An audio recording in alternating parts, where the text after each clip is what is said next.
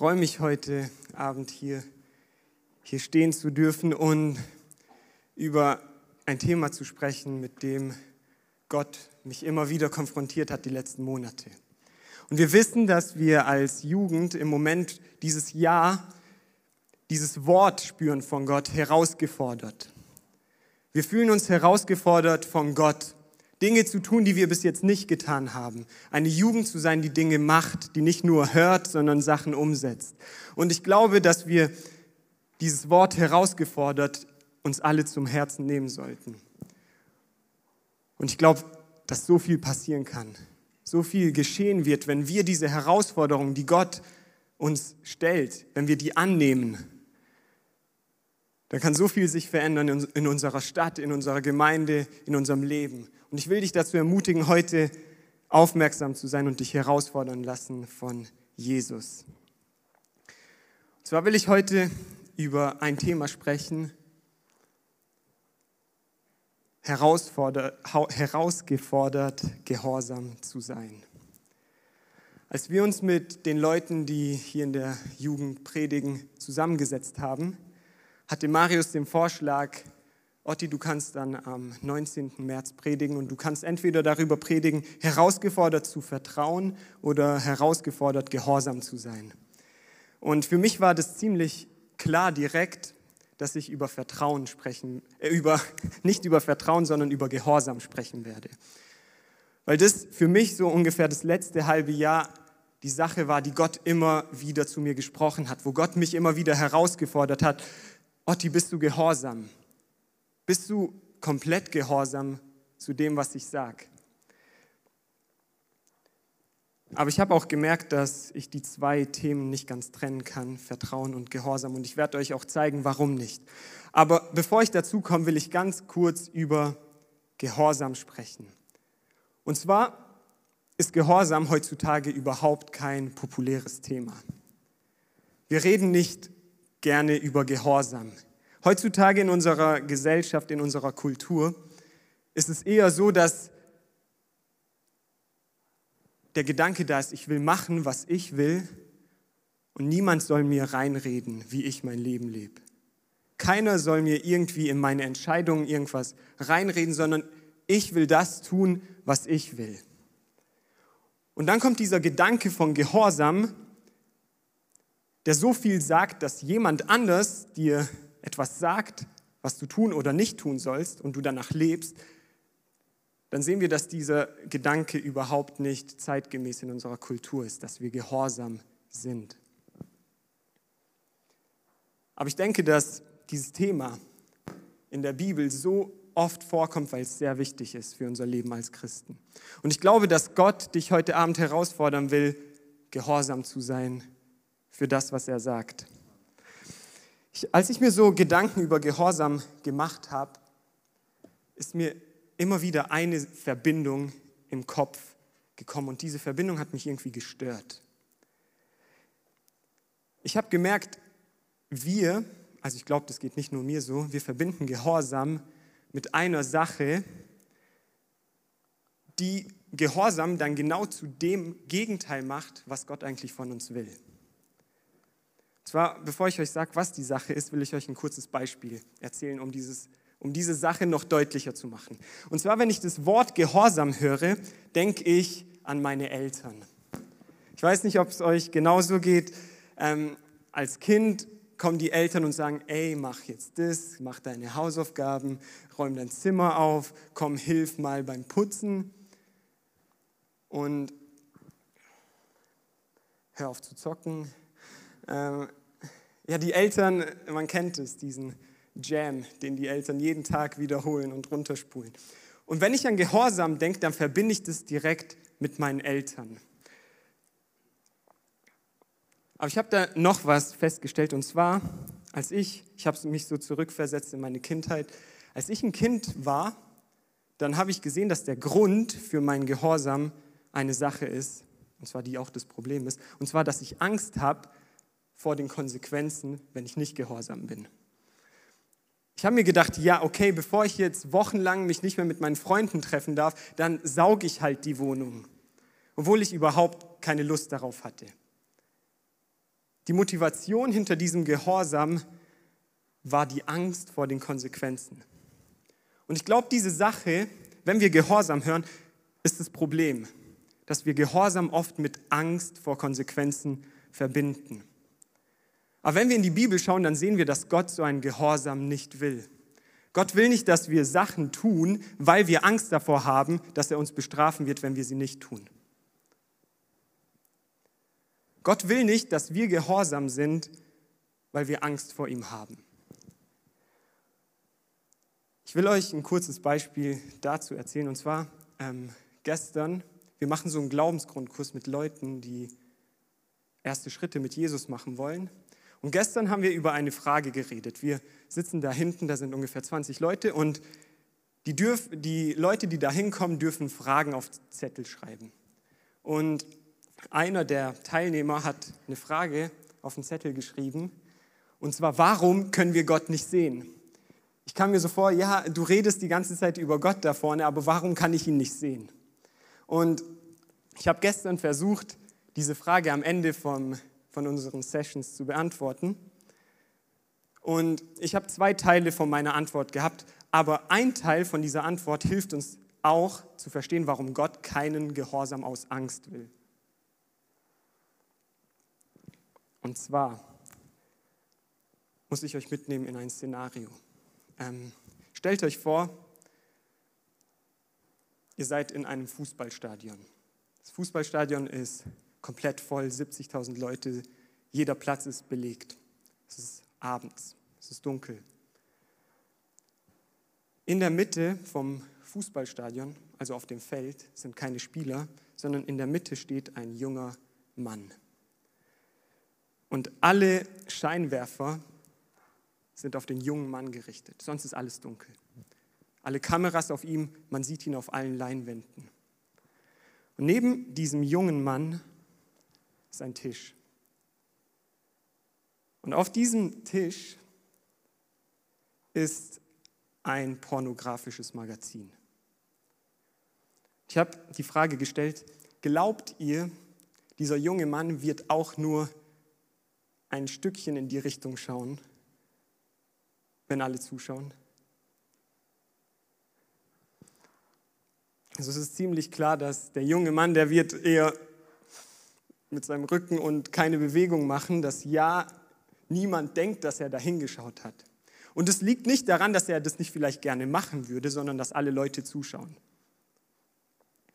Und meine Antwort war dann auf die Frage, warum wir Gott nicht sehen können, ein Teil meiner Antwort war, dass wenn wir Gott sehen würden, würde das unseren freien Willen einschränken dann könnten wir nicht mehr entscheiden, das Gute oder das Böse zu tun. Und ich habe gesagt, Gott will keinen Gehorsam aus Angst. Und das wäre genauso. Wenn Gottes Gegenwart für jeden sowas von sichtbar wäre, dann würde jeder aus Angst sich nur noch für das Richtige entscheiden. Das würde den freien Willen vom Menschen einschränken. Und deshalb können wir sagen, dass Gott so einen Gehorsam nicht will, weil er zeigt sich uns, das erleben wir, er zeigt sich uns immer nur so viel, wie wir wollen, dass er sich uns zeigt. Gott drängt sich nicht auf. Gott gibt uns die Entscheidung, okay, du kannst das Richtige tun, du kannst zu mir kommen oder du kannst auch weggehen. Und dann kannst du machen, was du willst. Also Gott will keinen Gehorsam aus Angst. Aber was für ein Gehorsam will er dann? Ähm, ich will mit euch in die Bibel gehen und erstmal einen Vers anschauen. Ich werde noch ein bisschen über diesen Gedanken von Gehorsam sprechen und dann schauen wir uns drei biblische Geschichten an. Aber erstmal jetzt dieser Vers in Johannes 14, Vers 15. Und zwar steht hier, wenn ihr mich liebt, werdet ihr meine Gebote halten. Wenn ihr mich liebt, werdet ihr meine Gebote halten. Okay, wir sehen hier zwei Dinge in diesem Vers, und zwar einmal Liebe und einmal Gehorsam. Dieses Gebote halten ist Gehorsam. Und ich habe mich gefragt, Jesus sagt hier, wir zeigen ihm unsere Liebe dadurch, dass wir gehorsam sind. Jesus will also eine Liebe, die von eine, ein Gehorsam, der aus Liebe motiviert ist. Aber ich habe mich gefragt, okay, wie kann Gehorsam was mit Liebe zu tun haben? Wie kann Liebe was mit Gehorsam zu tun haben? Ich habe euch vorhin gesagt, dass wir, oder dass ich zumindest, Gehorsam oft mit dieser Angst vor den Konsequenzen verbunden habe oder verbinde. Aber in der Bibel steht, in der Liebe gibt es keine Angst. Dann habe ich mir gedacht, okay, irgendwas mit meinem Verständnis von Gehorsam muss, nicht, muss falsch sein. Irgendwas stimmt nicht. Und dann bin ich zu einem Beispiel gekommen, das mir geholfen hat, diese Spannung aufzulösen. Wie kann ich Liebe und Gehorsam zusammenbringen? Und zwar will ich, dass wir uns ganz kurz zwei, also etwas vorstellen, was es nicht gibt, aber zwei perfekte Eltern vorstellen. Zwei perfekt liebevolle Eltern. Und wenn ich euch fragen würde, wenn diese Eltern ein Kind haben und dieses Kind über alles lieben, dann werden sie diesen Kindern irgendwie Regeln geben oder werden sie es einfach machen lassen, was es will? Was denkt ihr? Schon Regeln, oder? Also es ist irgendwie ganz klar für uns. Also wir wissen, weil die Eltern ein Kind lieben, ermutigen sie das Kind zu gewissen Sachen und sagen den Kindern, okay, das sollst du lieber nicht tun. Und wir wissen, dass die Motivation dahinter Liebe ist. Die Eltern wollen sicherstellen, dass es den Kindern gut geht. Und Nummer zwei, sie wollen, sie, sie wollen auch ähm, die Kinder vor Katastrophen bewahren. Wenn die Eltern sagen, leg das Messer weg und schneid dir nicht den Finger ab, dann wollen sie das Beste fürs Kind, weil die Finger braucht das Kind noch.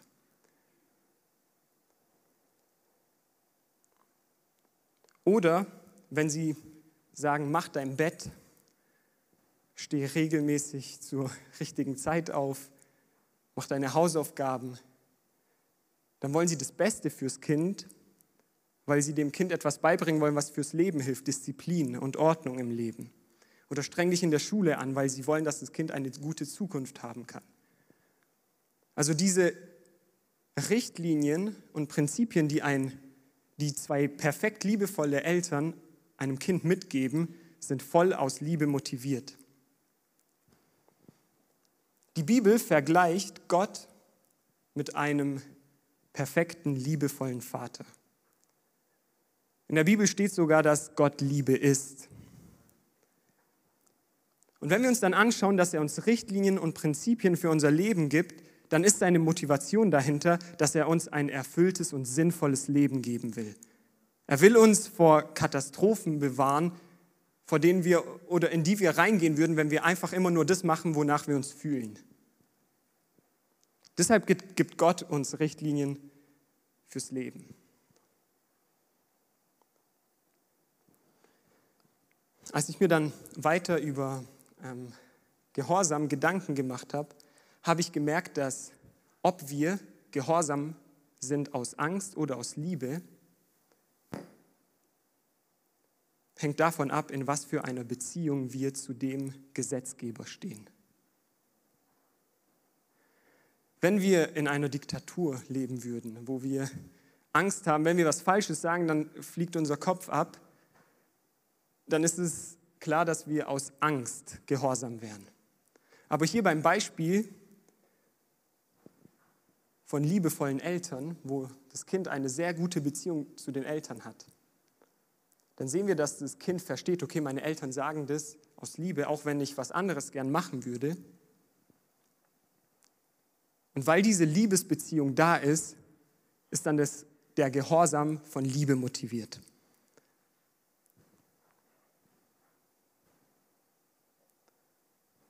Und genauso ist es in unserem Leben mit Jesus. Wenn Jesus uns Richtlinien und Gesetze gibt, dann gibt er uns, damit wir ein erfülltes Leben leben können, weil sie aus Liebe motiviert sind. Und wenn wir mit ihm in einer Beziehung sind, in einer liebevollen Beziehung sind, dann sind die Richtlinien, die er uns gibt, für uns nicht etwas, was Angst auslöst, sondern etwas, was Liebe zu ihm auslöst, weil wir wissen, okay, er will das Beste für mich. Und wenn er sagt, tu das und tu das nicht, dann macht er das, weil er dich liebt. Also wir sehen, dass Gehorsam und die Motivation von Gehorsam, ob es Angst oder Liebe ist, von der Beziehung zu der Person abhängen, die diese Gesetze gibt. Okay? Also, ich will noch mal kurz zusammenfassen, was ich bis jetzt erzählt habe. Und zwar haben wir gesehen, Gehorsam, den Gott nicht will, ist ein Gehorsam, der von Angst motiviert ist.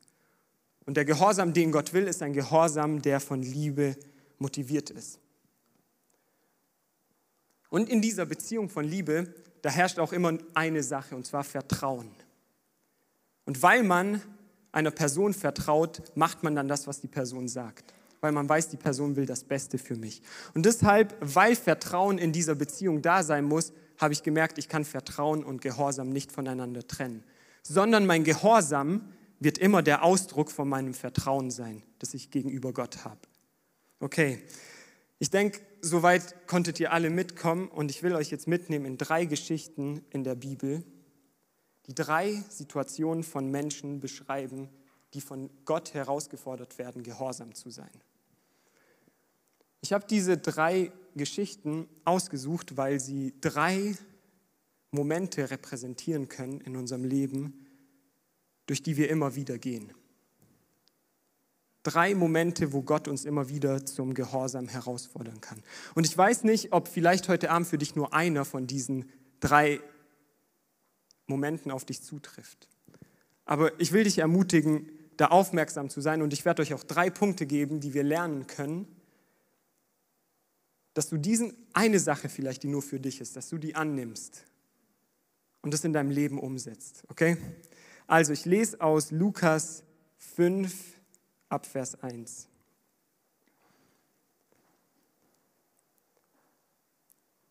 Steht, eines Tages stand Jesus am See Genezareth. Eine große Menschenmenge drängte sich um ihn und wollte das Wort Gottes hören.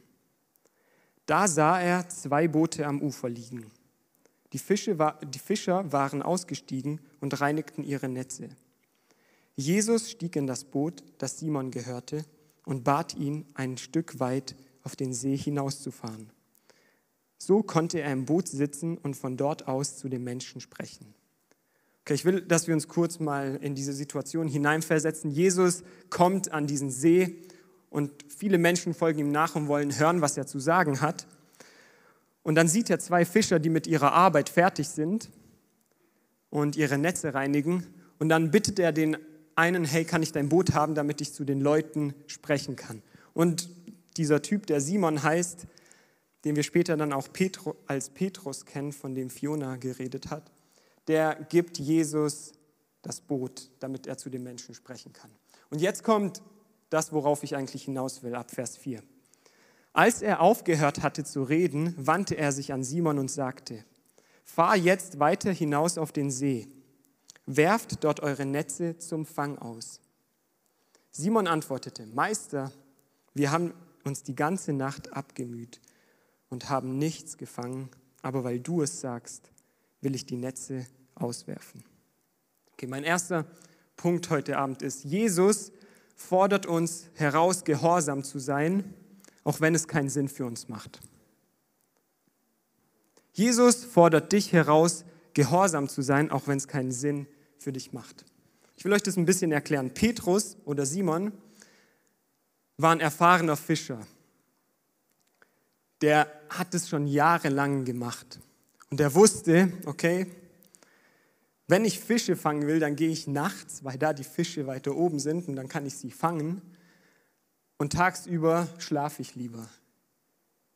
Tagsüber bringt es gar nichts. Es macht keinen Sinn, am Tag zu fischen. Aber Jesus kommt da jetzt hin, als würde ich, der keine Ahnung vom Fischen hat, der hier ein bisschen in der Gemeinde was erzählt, kommt da hin und sagt ihm, hey, fahr mal raus und wirf deine Netze aus. Und er fordert ihn damit heraus, etwas zu tun, was für ihn überhaupt keinen Sinn macht. Was gegen das spricht, was er für richtig hält, was er weiß, das richtig ist. Und ich finde aus seiner Antwort, die ich hier noch an der Wand habe, wo er sagt, er ist ganz ehrlich zu Jesus. Jesus, Das macht eigentlich keinen Sinn. Ich habe die ganze Nacht gearbeitet. Aber dann ist noch dieser Teil von der Reaktion da auf, die wir auch in unserem Leben anwenden müssen. Und zwar, er sagt, aber weil du es sagst. Weil du es sagst, Jesus, werde ich es machen. Weil Jesus Dinge zu uns sagt, soll der Grund sein, warum wir sie machen. Weil wir wissen, dass Jesus seine Motivation für uns immer Liebe ist. Weil wir wissen, dass er das Beste für uns will, soll unsere Reaktion sein, weil du es sagst, Jesus, will ich es tun, auch wenn es für mich im Moment gar keinen Sinn macht. Auch wenn es für mich gar keinen Sinn macht, werde ich es machen. Wenn Jesus zu dir sagt, geh zu der Person hin, die dich verletzt hat und bitte sie um Vergebung. Und du hast mit dieser Person seit Jahren nicht geredet und du weißt, dass die Person dich hasst. Es macht keinen Sinn für dich, zu dieser Person hinzugehen. Und dann kannst du zu Jesus sagen, Jesus, die Person hat mich verletzt und ist jetzt noch sauer auf mich. Es macht eigentlich keinen Sinn. Das wird nichts ändern, glaube ich. Aber weil du es sagst, werde ich hingehen und um Vergebung bitten. Oder weil du es sagst, werde ich anfangen, Menschen zu dienen. Werde ich anfangen, etwas Gutes zu tun für Menschen in der Gemeinde. Weil du es sagst, werde ich tun, was du mir aufgetragen hast. Ich will zur nächsten Stelle gehen. Und zwar will ich noch eine Sache sagen, die mir aufgefallen ist. Als ich so über die Geschichte nachgedacht habe, dachte ich mir, okay, wenn ich mir jetzt darüber so Gedanken mache, dann war das eigentlich gar nicht so schwer, was Petrus machen musste. Also eigentlich musste er nur ein bisschen seinen Stolz ablegen und sagen, okay, ich vertraue mal diesem Prediger, der keine Ahnung vom Fischen hat und ja, ich werfe halt meine Netze aus. Es war kein großes Risiko für ihn, weil das Schlimmste, was hätte passieren können, wäre, dass er keine Fische fängt. Aber in der nächsten Geschichte werden wir etwas sehen, eine Situation, wo Gott einen Menschen herausfordert, gehorsam zu sein, was ein großes Risiko für diese Person ist. Und zwar will ich mit euch ganz ins erste Buch der Bibel gehen, in 1. Mose 12. Und zwar geht es hier um eine Person,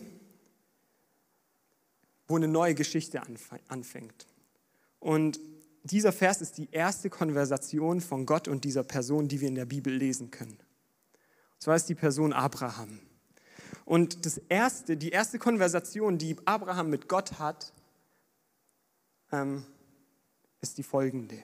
Das lese ich euch vor. Der Herr sagte zu Abraham, geh fort aus deinem Land, verlass deine Heimat und deine Verwandtschaft und zieh in das Land, das ich dir zeigen werde. Ein zweiter Punkt heute Abend ist, Gott fordert uns heraus, gehorsam zu sein, auch wenn es riskant und unsicher ist. Gott fordert dich heraus, gehorsam zu sein, auch wenn es ein Risiko für dich ist.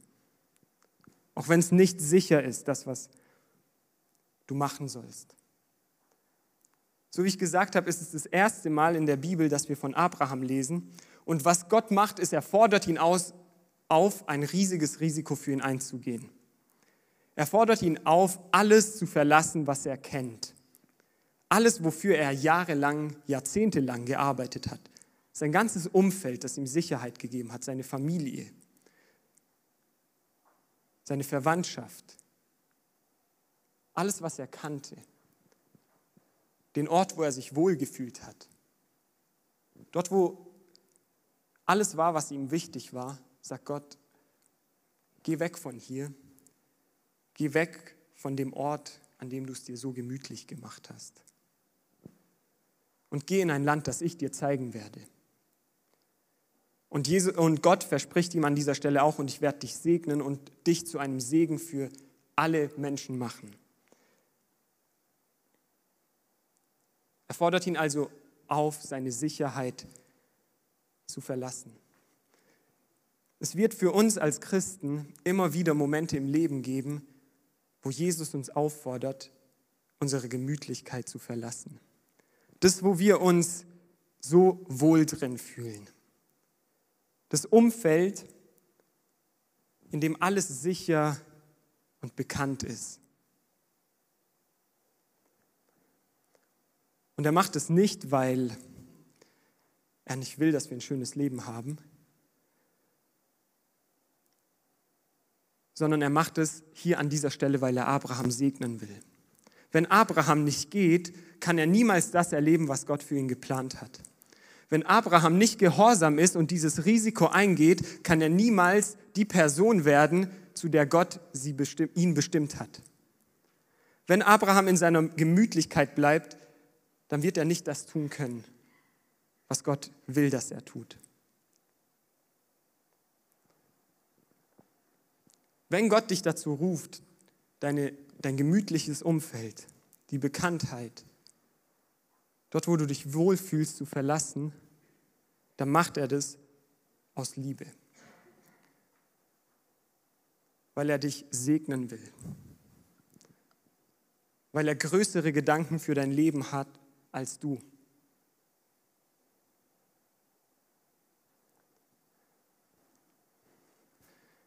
Ich habe mir so Gedanken darüber gemacht, was kann das in meinem Leben sein. Es muss nicht sein, dass ich aus der Stadt, in der ich lebe, gehe. Es kann sein, dass Gott dich von einer gemütlichen Gewohnheit rausruft. Wenn wir von unserer Schule oder Arbeit heimkommen und uns einfach nur berieseln lassen von Serien und YouTube und alles Mögliche, wo wir uns wohl drin fühlen. Ich glaube, dass Gott uns aus solchen Dingen rausruft.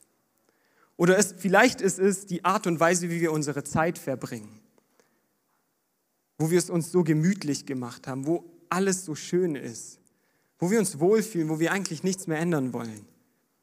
ruft Gott uns heraus, weil er uns an diesem Ort, wo wir es uns so gemütlich gemacht haben, niemals das geben könnte, was er uns geben will.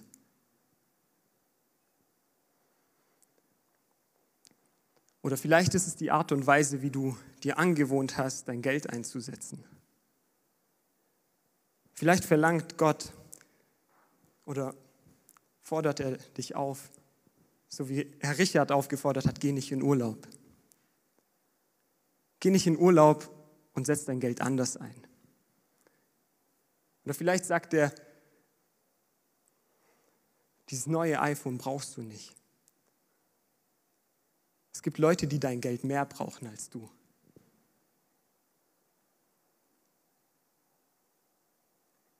Ich will dir sagen, wenn Gott zu uns spricht, wenn Gott zu dir spricht, dein gemütliches Umfeld zu verlassen, dann vertraue ihm. Vertraue ihm und sei gehorsam. Wir wissen, dass Gott das Leben erfunden hat. Er weiß ganz genau, was wir brauchen im Leben. Er hat das Leben erfunden und er weiß, wie ein perfektes Leben aussehen muss.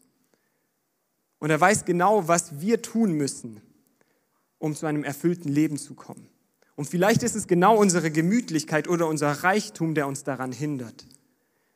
Vielleicht ist es genau das, wo wir es uns gemütlich gemacht haben. Und mit dem Gedanken will ich rübergehen in die letzte Geschichte.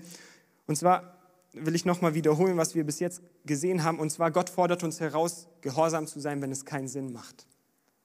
Und wir haben gesehen, Gott fordert uns heraus, gehorsam zu sein, wenn es riskant oder unsicher ist. Aber ich finde jetzt, die letzte Geschichte ist die extremste Herausforderung. Und zwar will ich euch nicht die ganze Geschichte vorlesen, sondern ich will euch ein bisschen zusammenfassen, was passiert. Die Geschichte lesen wir in Matthäus 19 ab Vers 16. Und zwar ist Jesus unterwegs und ein Mann kommt zu ihm, der jung ist und so richtig reich.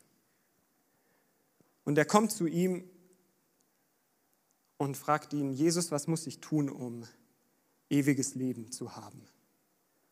Was muss ich tun, um wirklich ein sinnvolles und erfülltes Leben zu haben? Und die haben dann eine kurze Konversation und dann sagt Jesus, wenn du den Weg gehen willst, der zum Leben führt, dann halte die Gebote. Dann fragt der Mann, welche Gebote? Und dann sagt ihm Jesus, du sollst keinen Mord begehen, du sollst die Ehe nicht brechen, du sollst nicht stehlen, du sollst keine falschen Aussagen machen. Ehre deinen Vater und deine Mutter und liebe deine Mitmenschen wie dich selbst. Und dann ähm, fühlt sich der junge Mann schon so ziemlich gut und er sagt, ja, das habe ich mein ganzes Leben gemacht. Was fehlt mir noch? Und Jesus geht dann hin und drückt auf den Punkt, der weh tut. Dort, wo ähm, er Gott noch nicht reingelassen hat. Und Jesus sagt zu ihm, ja, dann geh, was dir noch fehlt, ist, geh hin. Ich, ich lese am besten diesen Vers vor, Vers 21.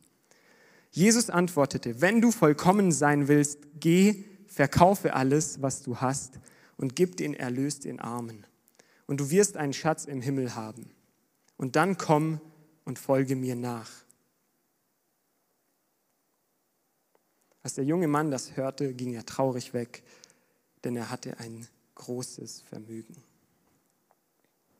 Mein dritter Punkt heute Abend ist, Gott fordert uns heraus, gehorsam zu sein, auch wenn es uns alles kostet. Ich habe gemerkt, als Christen leben wir oder können wir oft so leben, wir kommen in die Gemeinde, machen mit, alles ist schön, bis zu dem Moment, wo es uns an Geldbeutel geht. Da ist die ganze Freude weg, weil wir haben das Geld schon eingeplant, für was wir es ausgeben. Wir wissen schon ganz genau, was wir uns wieder kaufen werden, damit unser Leben noch schöner und angenehmer und gemütlicher wird. Und Gott drückt hier, oder Jesus kommt hin und drückt hier auf den Punkt, der diesem Mann am meisten wehtut, wo er sich am meisten daran geklammert hat. Ich stelle mir diesen jungen Mann vor, damit wir so ein bisschen einen Vergleich haben. Dieser Mann war ein junger, gut aussehender Mann, der in die Gemeinde gegangen ist. Der war in der Gemeinde und er war nicht nur in der Gemeinde, sondern hat sich auch voll gut verhalten. Der war vorbildlich, er war erfolgreich und er hat wahrscheinlich sogar gespendet. Oder er würde heutzutage spenden. Vielleicht war auch einer, der in der Gemeinde was sagt und Leute ermutigt.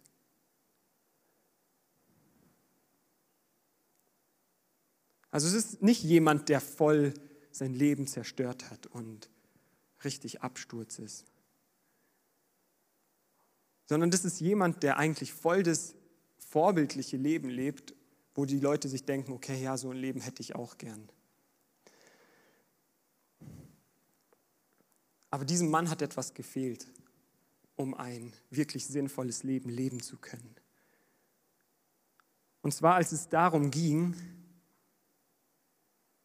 alles herzugeben, was er hatte, um Jesus nachzufolgen, alles herzugeben, was sein Leben gemütlich gemacht hat und angenehm gemacht hat und erfolgreich gemacht hat, das alles loszulassen, war er nicht mehr bereit dazu.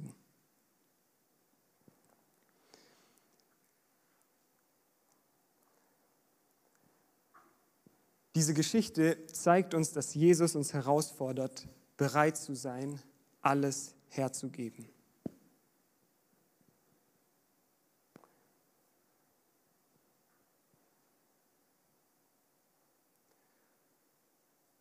Und ich will nicht sagen, dass wir jetzt alle hingehen sollen und unser, alles, was wir haben, verkaufen sollen und dann halt mal gucken, was wir machen, sondern ich will dir sagen, wenn Gott dich herausfordert, etwas herzugeben, was dir sehr wertvoll ist,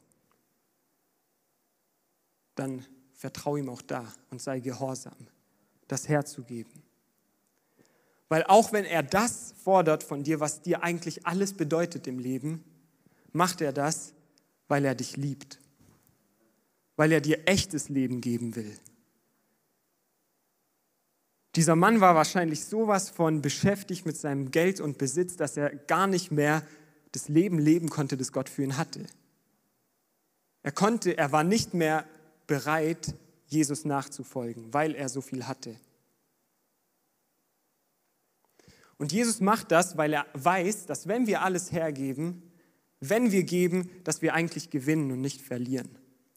Weil ich habe mal gehört, einen guten Satz, und zwar, wie reich wir sind, zeigt sich nicht darin, wie viel Gott uns gegeben hat, sondern es zeigt sich darin, wie viel wir bereit sind herzugeben oder weiterzugeben. Wie reich wir wirklich sind, zeigt sich darin, wie viel wir bereit sind weiterzugeben. Wenn Jesus mich, und das muss ich für mein Leben entscheiden und das muss jeder von euch, der hier ist, an einen Punkt in seinem Leben tun. Okay, was mache ich, wenn Jesus alles von mir fordert? Wenn Jesus mich herausfordert, etwas zu geben, was mir weh tut, dann will ich mich entscheiden, gehorsam zu sein und ihm zu vertrauen. Dann will ich mich entscheiden, diesen Schritt des Gehorsams zu gehen und ihm mein Vertrauen dadurch zu zeigen, indem ich alles hergebe.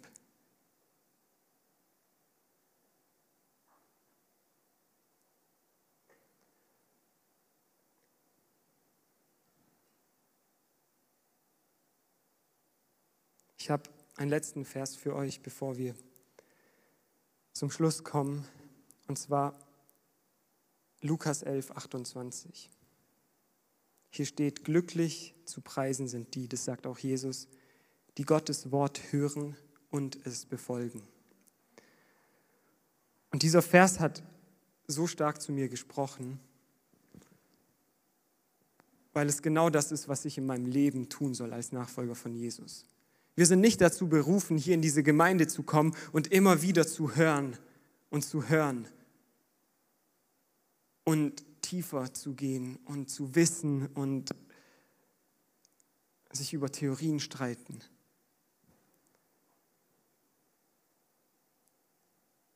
Wir sind dazu berufen, das, was wir hören, zu tun. Und diese Herausforderung, gehorsam zu sein, das zu tun, was keinen Sinn macht, dort, wo es uns etwas kostet.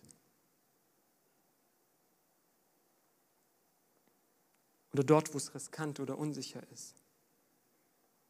Dort wollen wir gehorsam sein als Jugend. Wir wollen diese Herausforderung annehmen. Wir wollen Nachfolger von Jesus sein, die nicht nur hören, sondern tun. Ich weiß nicht, wo Gott dich heute Abend herausfordert. Vielleicht ist es, dass er sagt, geh hin zu der Person, die nichts hat und hilf ihr. Oder geh hin zu der Person, die niemanden hat und sei ein Freund für diese Person. Geh und sei der Freund von dem, den alle komisch finden, der gemobbt wird, der, der vielleicht mit seiner Sexualität nicht zurechtkommt. Und weil er so viel Trauma schon in seinem Leben und Ablehnung und Verletzung erlebt hat, jetzt denkt er, wäre ein anderes Geschlecht. Zu diesen Personen sind wir berufen hinzugehen.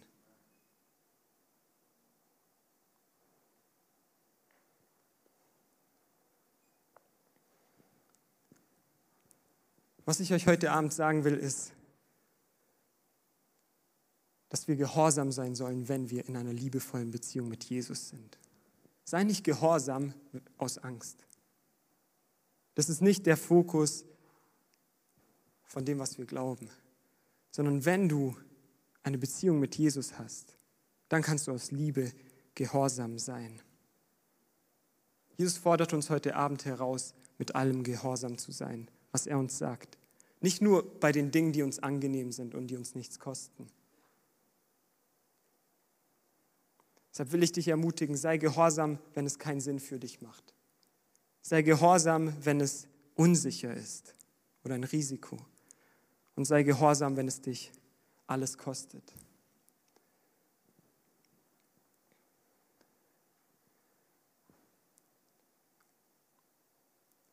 An diesem Punkt könnten wir uns fragen, okay, ja, das ist schön und gut und wenn Gott mir einen Eindruck gibt, dann will ich dem folgen. Aber ich denke, wir können heute Abend anfangen, etwas zu tun. Und zwar können wir uns jetzt fragen, was soll ich jetzt machen? Was soll ich heute machen? Und zwar will ich euch fünf Sachen sagen, die wir machen können, okay? zum Abschluss. Und dann werden wir in die Lobpreiszeit gehen, dann werden wir die Möglichkeit haben, hier nach vorne zu kommen, Gott eine Antwort zu geben. Dann werden wir die Möglichkeit haben, dass hier Menschen für uns beten, uns unterstützen. Und dass wir die Entscheidung zu treffen, Gott, ich will gehorsam sein mit allem. Auch das, was weh tut. Okay, die erste Sache, wo wir gehorsam sein können, ist, wenn du hier bist und noch keine liebevolle Beziehung mit Jesus hast, dann kannst du heute Abend anfangen, ihm nachzufolgen. Jesus kommt zu jedem von uns und wir haben so die ganze Zeit darüber gesungen, dass seine Motivation, warum er gekommen ist, Liebe war. Er kommt aus Liebe zu uns und fordert uns auf, ihm nachzufolgen, ihm zu vertrauen. Und wir können darauf reagieren, indem wir gehorsam sind und diesem Ruf folgen. Und du kannst das heute Abend machen, indem du sagst, Jesus, ich will mein Leben nicht mehr so weiterleben, wie ich es gelebt habe. Und du musst kein kompliziertes Gebet sprechen, sondern du musst ihm einfach nur sagen, Jesus, ich will nicht mehr diesen Weg leben, sondern ich will ab heute dir nachfolgen. Ich will mit dir durch dieses Leben gehen, weil ich dir vertraue, weil du das Leben erfunden hast, weil ich weiß, dass du das Beste für mich willst. Du kannst das heute Abend tun. Dann die zweite Sache, wenn du Jesus nachfolgst, kannst du heute Abend gehorsam sein dem wichtigsten Gebot, was Jesus uns gegeben hat. Und zwar immer als Jesus gefragt wurde, Jesus, was ist das wichtigste Gebot? Dann sagt er, liebe Gott und liebe deinen Nächsten wie dich selbst. Was wir tun können, ist, diese Liebe zu Gott und zu unseren Mitmenschen als Grundlage für alles zu nehmen, was wir tun. Und dass wir uns fragen, okay, ist das, was ich jetzt tue, entweder aus Liebe zu Gott oder aus Liebe zu anderen motiviert? Und wenn es nicht das ist, dann ist es wahrscheinlich nicht richtig.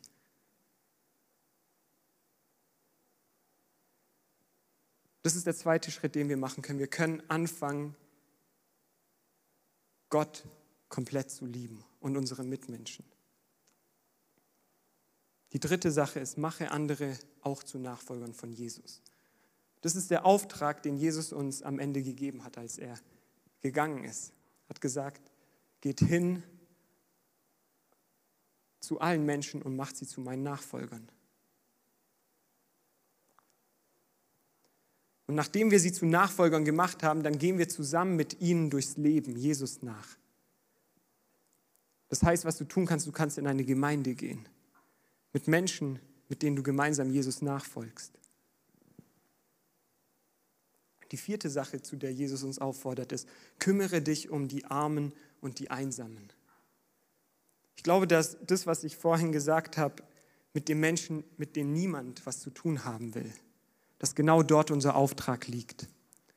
Und da muss nicht irgendeine Stimme vom Himmel kommen, die uns sagt, geh zu dieser Person, die einsam ist. Sondern Jesus sagt uns das ganz klar und er lebt uns es vor. Jesus ist immer zu denen gegangen, die am Rand waren. Zu denen, bei denen die anderen schon keine Hoffnung mehr gesehen haben. Die gesagt haben, ach, mit dem lohnt sich's nicht. Der, der kommt nie da raus aus dieser Sucht. Diese Frau wird immer eine Prostituierte bleiben. Oder dieser Mann wird immer ein Alkoholiker bleiben. Da lohnt es sich gar nicht mehr, etwas zu tun. Aber Jesus ist genau zu diesen Menschen am Rand gegangen.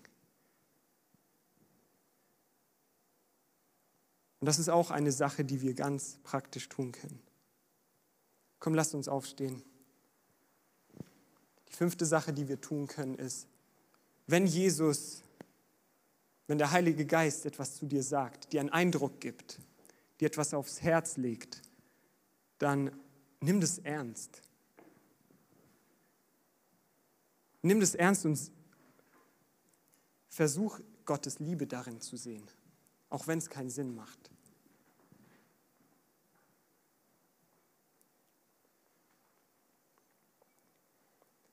Wenn du heute Abend hier bist und eins von diesen Sachen zu dir gesprochen hat, wo du merkst, okay, Jesus hat mich herausgefordert, gehorsam zu sein, dann kannst du ihm eine Antwort darauf geben heute Abend. Und ich glaube, dass es so eine gute Sache ist, wenn wir hier nach vorne kommen und für uns beten lassen.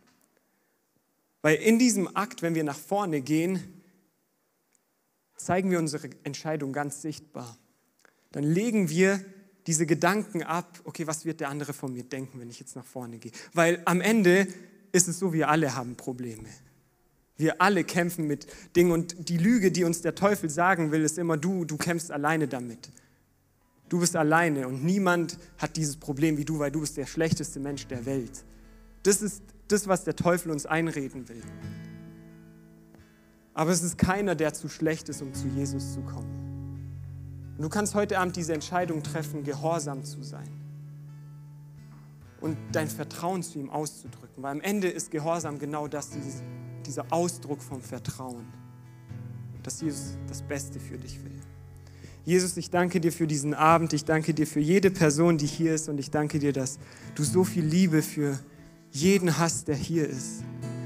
Ich danke dir, dass deine Motivation uns gegenüber Liebe ist und dass, dass du uns mit liebevollen Augen anschaust und dass du uns einlädst, dir nachzufolgen und dir zu vertrauen und dir mit allem, mit jedem Bereich in unserem Leben zu vertrauen, Jesus.